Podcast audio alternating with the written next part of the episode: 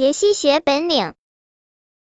轻轻几倍白肚皮，流线身体多美丽，模样憨厚真聪明。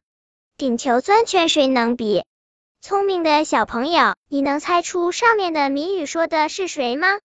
其实杰西的故乡是大海，可他从来也没有到过大海。他一生下来就和妈妈一起在海洋馆里安了家。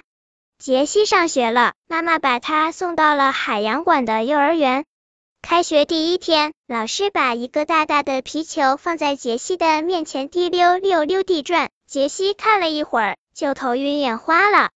杰西想放弃眼前大大的皮球，老师鼓励道：“杰西，用嘴托托住你面前的那个球，托住了，送到老师这边来，你就是最棒的。”杰西点点头，一个猛子扎下去。他想从球底下用嘴把球托住，一次、两次、三次都没有成功。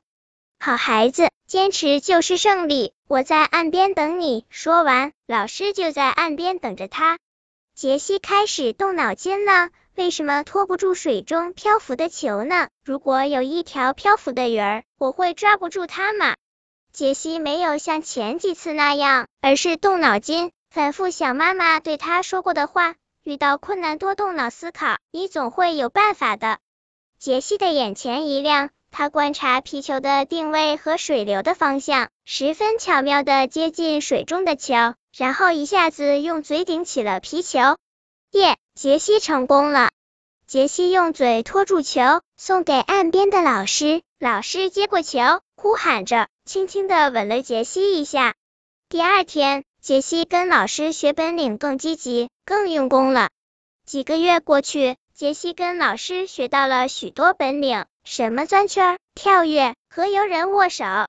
一年以后，杰西第一次接待来海洋馆里的游客。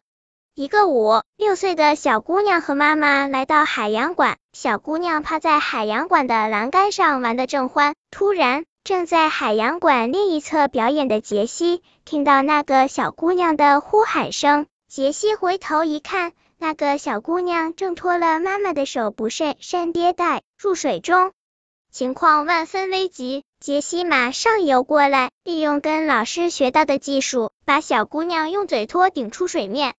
小姑娘在杰西的帮助下得救了。海洋馆的老师为了表扬杰西。拍拍杰西的背说：“我们可以帮助你实现一个愿望。”杰西可高兴了，他一连在海洋馆里做了三个飞跃的动作。我要回到海洋，让我回家吧。后来，生活在海边的人们总是会看到一条海豚，常常把风浪中卷进波涛，波涛的人就上岸。哇，小朋友，原来杰西就是聪明的海豚啊！你猜对了吗？豚豚妈妈说的话，海豚家族都有一套完整的声呐系统。当我们想接近目标时，就巧妙运用声呐钠定位，利用声呐的回声波探测物体的距离和是否是动态，这样我们就会十分准确的捕捉到我们面前所有的食物了。本篇故事就到这里，喜欢我的朋友可以点击订阅关注我，每日更新，不见不散。